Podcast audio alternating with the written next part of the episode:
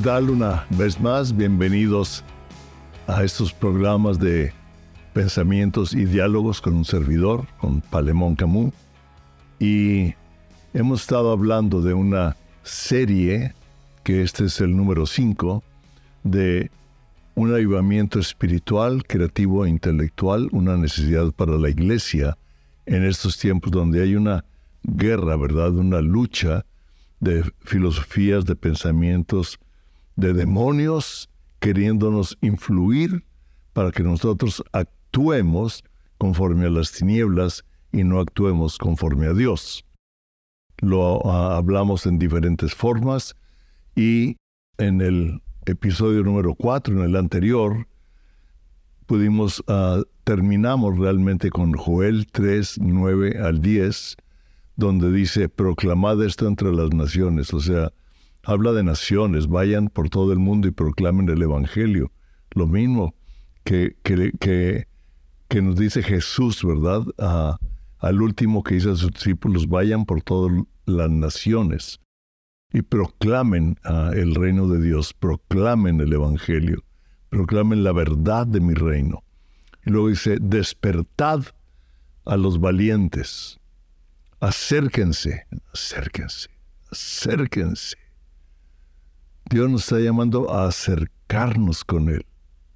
Vengan todos los valientes, todos los hombres de guerra.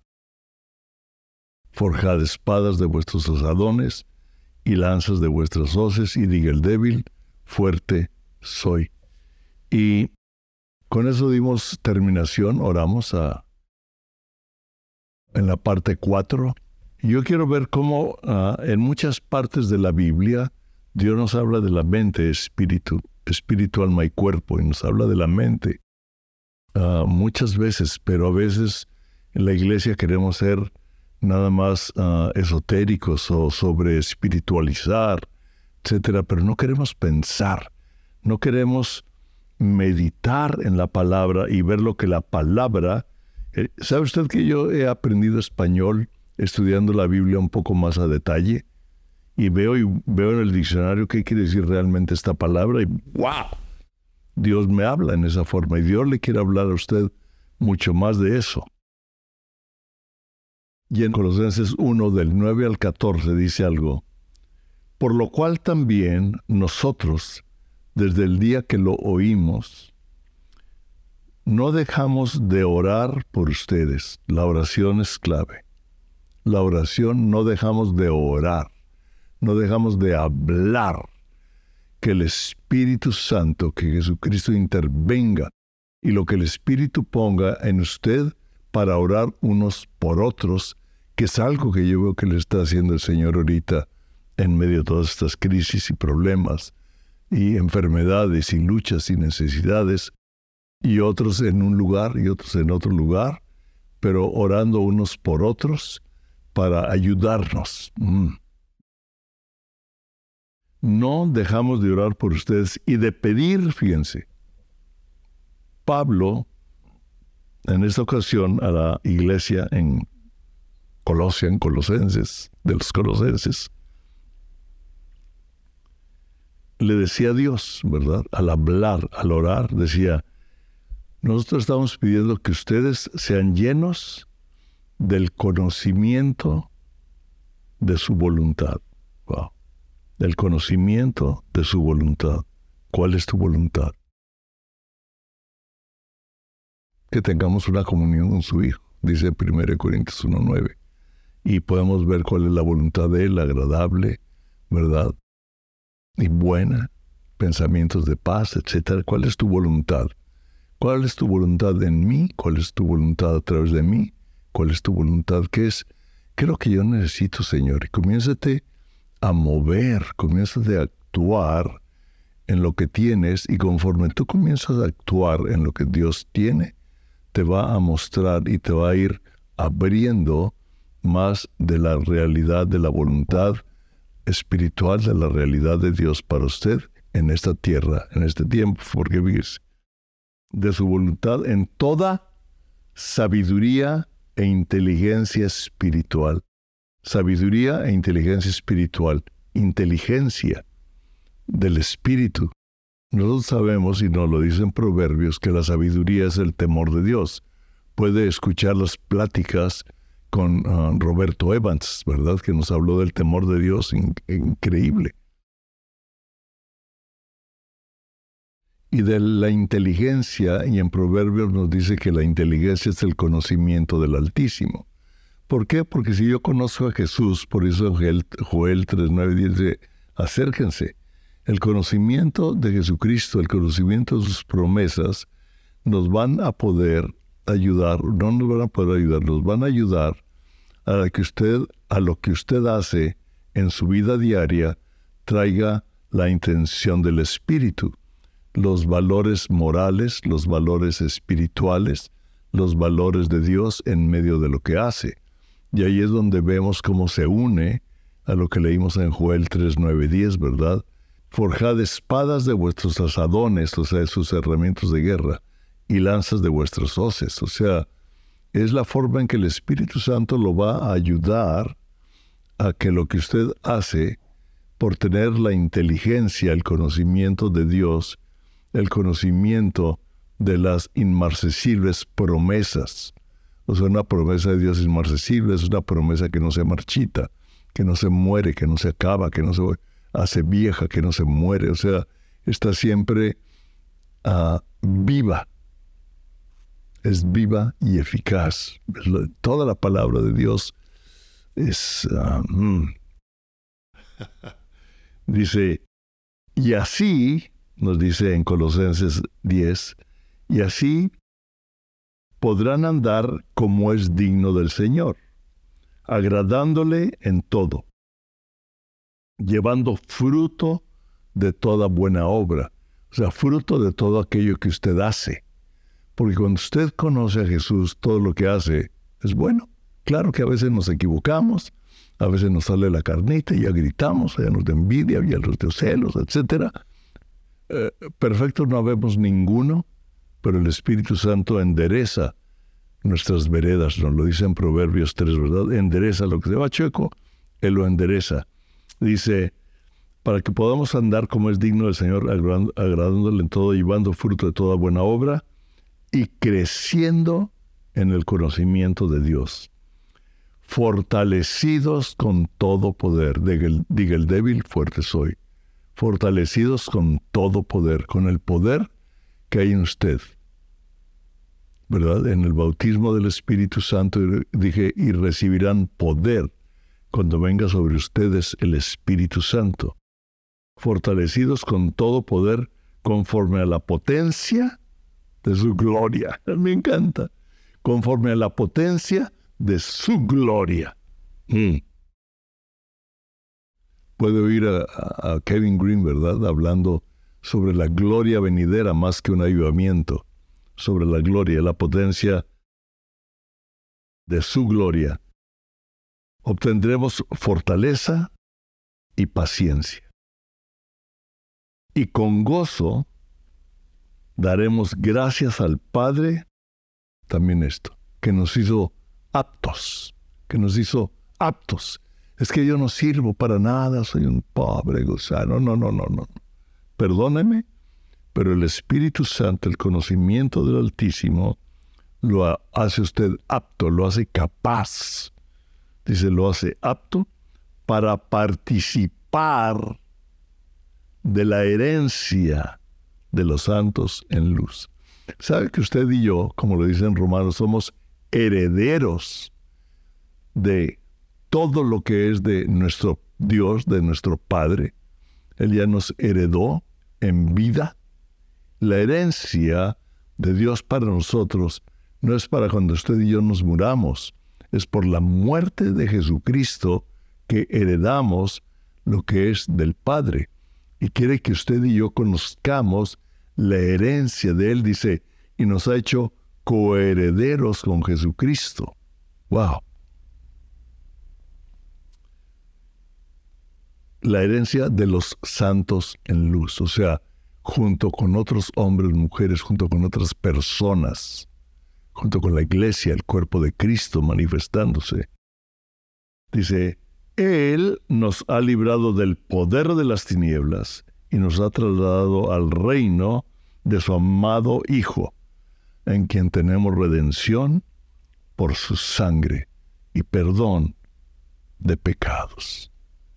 O sea, los pecados que usted y yo hemos cometido, que hemos vivido, por su sangre, usted y yo hemos sido perdonados y hemos sido redimidos. O sea, lo que antes éramos, para Él ya no somos. Y Él nos está ayudando a vivir de acuerdo a lo que Él es por medio del conocimiento. Wow. Y nos ha trasladado del reino de las tinieblas, o sea, de un mundo, de una cultura influenciada por las tinieblas para traer en esta tierra el reino de las tinieblas. Reino con R minúscula. Y nos trasladó al reino de la luz de su amado Hijo Jesús. Usted estaba bajo el dominio de una cultura, pero ahora estamos en una cultura que domina con todo poder de su gloria, con todo el poder, con toda la herencia que Él nos ha dado en su reino. Lo puede captar, lo puede recibir, que usted y yo ya hemos heredado por medio de la muerte en la cruz de Jesucristo el derramamiento de su sangre nos limpió del pecado, nos redimió de una forma de vida y nos trasladó a un reino de dominio, a un reino que domina del poder de su gloria. Y seamos fortalecidos del poder de Él aquí en esta tierra para que usemos lo que Él ha puesto en nuestras manos, en nuestra mente, en nuestra creatividad, para transformar una cultura de las tinieblas, pero ellos no me transforman a mí, porque este reino es más fuerte que ese. El reino de la luz tiene el poder de Dios que venció al poder de las tinieblas en la cruz del Calvario. Wow. Nosotros sabemos que Joel capítulo 2, 28, del 28 al 32, fue precisamente el inicio de la iglesia, o sea, antes de Cristo, después de Cristo. Viene Cristo, viene con el poder, con el respaldo del Espíritu Santo en una comunión con el Padre para enseñarnos cómo vivir su reino. El reino de Dios está entre ustedes, por lo tanto vayan y echen fuera demonios sanen enfermos. Proclamad el Evangelio del reino, porque el reino está entre ustedes y ahora está en nosotros.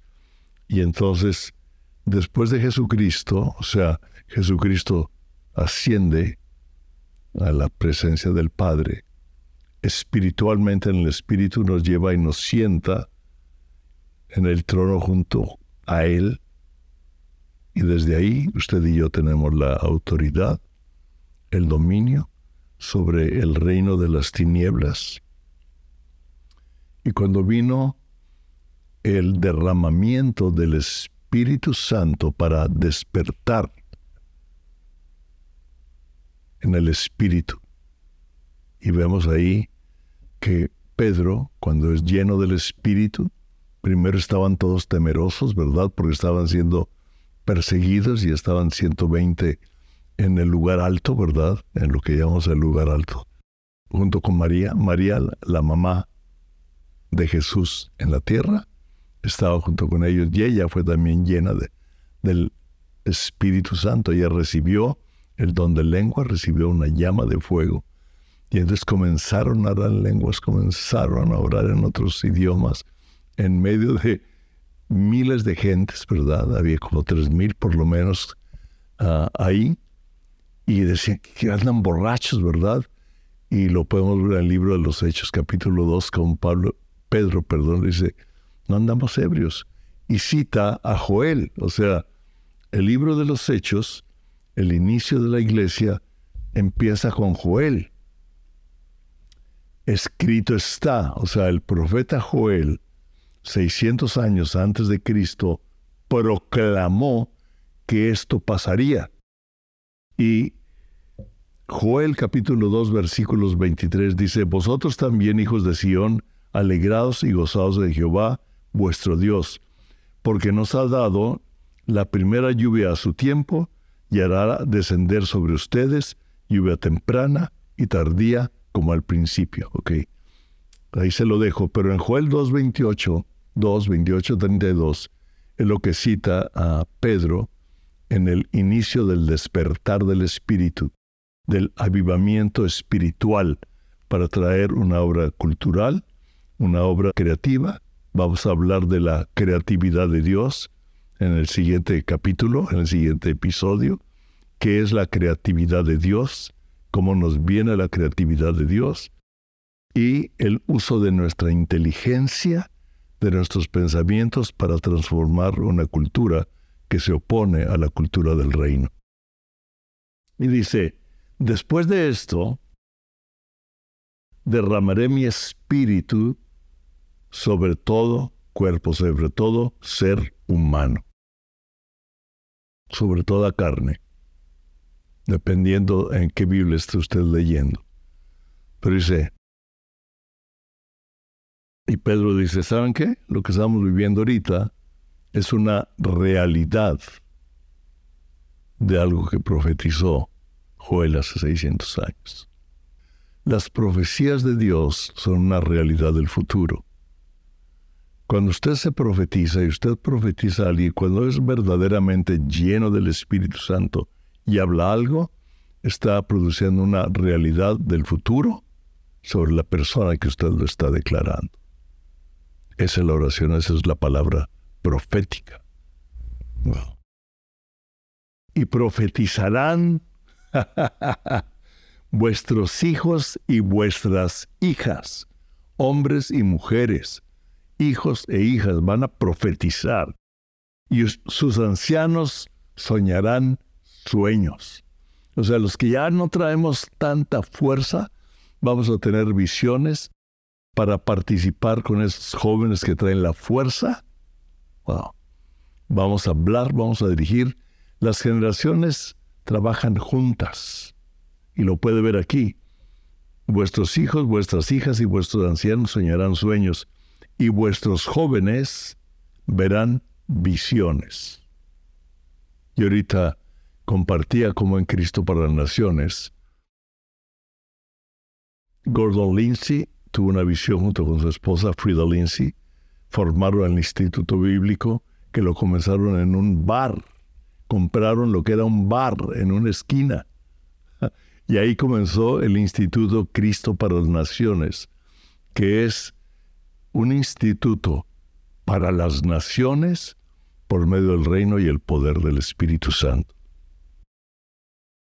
A nosotros nos tocó conocer y, vivir y estudiar cuando Frida Lindsay era la directora o la que estaba dirigiendo. Dennis Lindsay, el, el, actual presidente de Cristo para las Naciones, era maestro, ahí lo nombraron presidente en esa época. Entonces traemos una historia. Y ahora Golan, el hijo, ahí está también su hija Honey, su hija uh, Missy. La familia está trabajando. Y a mí me, dieron la, la, oportunidad de comenzar un primer estudio para el plan maestro de Cristo para las Naciones como arquitecto. Cuando comencé, comencé a estudiar, comencé a orar y quise entrevistar a todos los directores de cada departamento, de cada área, definitivamente a toda la familia Lindsay, a todos los, los principales maestros o vicepresidente, etcétera, cada dirección de alabanza de académico, etcétera, etcétera. Y cuando llegué con, con Golan, que todavía no tenía el cargo que tiene ahorita, porque yo les hacía varias preguntas, ¿sí? Para entender cuál era la visión de cada uno de ellos, de cada departamento. Le dije, Golan, ah, yo creo que tu esposa Crisia esté contigo, aunque ella en ese momento estaba terminando su carrera de abogado todavía no entraba a trabajar en una forma como lo está haciendo ahora, en Cristo para las Naciones, una forma operativa. Sí, sí, sino, y estaba estudiando leyes interesantes, en la escuela. Quiero decirle que se graduó, es abogada y tomó los exámenes en la barra de abogados, etcétera. O sea, inteligente, espiritual. Y yo le pregunté a Golán una cosa, le dije, Golán, ¿cuáles son, cuál es tu visión para Cristo para las naciones? Y él me dijo, los conocemos desde niños a ellos, ¿verdad? Y me dice, Palemón, me dice, no tengo ninguna visión. Me dijo, la única visión, vuestros jóvenes verán visiones. Y dice Golán, la única visión que tengo o que he tenido es a Jesucristo en la plataforma de Cristo para las naciones, ministrando a todos los estudiantes. Uf, le dije, Golán, esa es la visión. Lo demás es administrativo y Dios va a traer al personal con la capacidad administrativa, con la inteligencia, con la capacidad creativa, pero la visión es esa. Esa es la visión. Jesucristo ministrando. Y lo podemos ver. Y aunque traiga situaciones administrativas adversas que hay en, en todos lados hay ciertos problemas, luchas, lo puede vivir absolutamente usted y lo ha visto en todas las iglesias y en todas las organizaciones cristianas. Hay ciertos problemas en los sistemas, pero lo importante es que el Espíritu Santo esté respaldando lo que Dios le ha puesto. Y platicando todavía con, con personal o con gente de ahí, Inclusive me encontré en una clínica donde están ayudando, donde le están dando una fisioterapia a, Patricia. Me encontré a un ex empleado de Cristo para las Naciones que era parte de, del sistema de computadoras, que era parte del sistema de audiovisual. Por cierto, conoce a Charlie y conoce a Richie, a su hermano. Y platicando con él y me preguntó cómo estaban, le dije, has oído cosas, has visto cosas. Le dije, pero la presencia de Dios sigue siendo tangible en ese lugar. Si usted participa en los momentos de adoración, puede inundarse en la presencia. Acérquense, vengan a mí, todos los hombres de guerra. Y nos dice aquí en Joel 2, 28, 32, y vuestros jóvenes verán visiones. También sobre los siervos y las siervas. Wow. Derramaré mi espíritu en aquellos días. O sea, inclusive en, los, no nada más la gente importante, también sobre mis siervos y siervas. O sea, en el personal de servicio va a derramar su espíritu porque lo va a hacer sobre toda carne, sobre todo ser humano. Dicen otros. Derramaré mi espíritu en aquellos días, haré prodigios en el cielo y en la tierra, sangre y fuego, columnas de humo. ¿Se acuerda cuando las torres, columnas de humo? El sol se convertirá en tinieblas y la luna en sangre. Usted ha visto cada vez hay más eclipses. En, en, en mi primer libro hablo de los eclipses. Hay hasta libros ya escritos de la luna roja, ¿no? Dice, antes de que venga el día grande y espantoso de Jehová, espéreme, va a ser un día grande y espantoso. Grande para aquellos que vamos a ver la gloria de Dios. Espantoso para aquellos que se van a quedar en ese reino. Wow. Le voy a decir algo. Ok, todo aquel que invoque el nombre de Jehová será salvo. Porque en el monte de Sion y en Jerusalén habrá salvación, como ha dicho Jehová, y entre el resto, al cual él habrá llamado, entre el remanente, o sea, hay versículos que podemos hablar, pero ahorita que yo decía, el día grande y espantoso, en el día en que Dios haga su presencia. El domingo tuvimos una comida del Día de las Madres y yo estuve platicando un rato con Craig, nuestro yerno, nuestro hijo en el amor, son in love, el esposo de nuestra hija Carlette. Y me dijo, oye, papá, me dijo, ¿has visto, ya has visto la película de Ben Hur, pero la antigua con Charlton Heston? Le dije, no, claro, le dije, la última está interesante, trae mucha acción, pero aquella tiene algo más fuerte. Y empezamos a hablar, ¿te acuerdas de la mirada? ¿Te acuerdas de esto? Yo hablé como yo la vi cuando no era cristiano, pero cuando comencé a estudiar la Biblia, me reveló, Dios me habló por medio de Colosenses, cómo y me hizo ver parte de la realidad de Dios por medio de una película, ¿verdad? Que yo la había visto cuando no era cristiano, Ben Hur, con Charlton Heston. Le dije algo, le dije, también otra película muy interesante es la de Los Miserables con Liam Neeson. Y si usted sabe, por Los Miserables ha sido una obra de teatro musical muy famosa en Broadway. Uh, hicieron una película de Los Miserables después, que es una mezcla de las dos, es una mezcla de película y teatro, ah, algo de canto, pero en la película, en la primera película con el actor Liam Neeson, uh, usted puede ver una revelación de la gracia impresionante. O sea, yo es de lo mejor que he visto en una película como habla de la gracia de Dios. Y al final, o sea, el personaje, Liam Neeson, no recuerdo el nombre del personaje en este momento, que lo, es larga la historia, le recomiendo que si la puede ver la vea, está con su enemigo acérrimo, que lo odiaba, ¿verdad? Una persona de gobierno. Y cuando él se ve que, como derrotado Leon Neeson, lo perdona, lo perdona y lo quiere abrazar. Y él prefiere suicidarse que recibir la gracia del perdón. Y me dijo, papá, me dijo, el no recibir la gracia de Jesucristo en la cruz es un suicidio espiritual. Es decir, ¿sabe una cosa?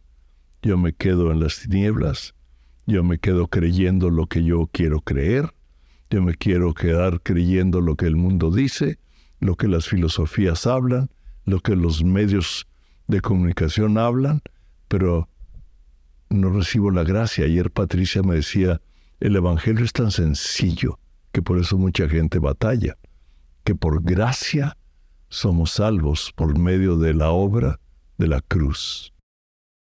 Cuando usted recibe la gracia, si usted lee el libro de Gálatas, que es un libro centrado en la gracia principalmente, dice, por gracia somos salvos. O sea, la salvación eterna de la humanidad, por, hablando de cada hombre, cada persona, cada joven, cada señorita, cada niño, cada niña, murió independientemente por cada uno, murió por toda la humanidad, pero por cada uno. En cuanto usted decide creer que Jesucristo es Dios, que murió en la cruz, que se hizo hombre, murió en la cruz para redimirnos, salvarnos por el derramamiento de su sangre y librarnos de todo pecado, nos regala la vida eterna. Por la eternidad estaremos en este reino y para este reino, cuando Jesucristo venga, será el día grande del Señor. Para los que se quedaron aquí, día espantoso. Y usted tiene una voluntad para acercarse a Dios, para recibir la gracia de la salvación, no por lo que usted ha hecho, no por lo que usted merece o no merece, sino porque Él lo ve usted merecedor de morir a la cruz para llevarlo al reino con su Padre y que usted pueda vivir la herencia de Dios en esta tierra, pero después la eternidad con Él. ¡Wow! No cometa un suicidio espiritual. Reciba la gracia. No trate de tomarse una religión. Acepte la gracia que nos libera de toda religión.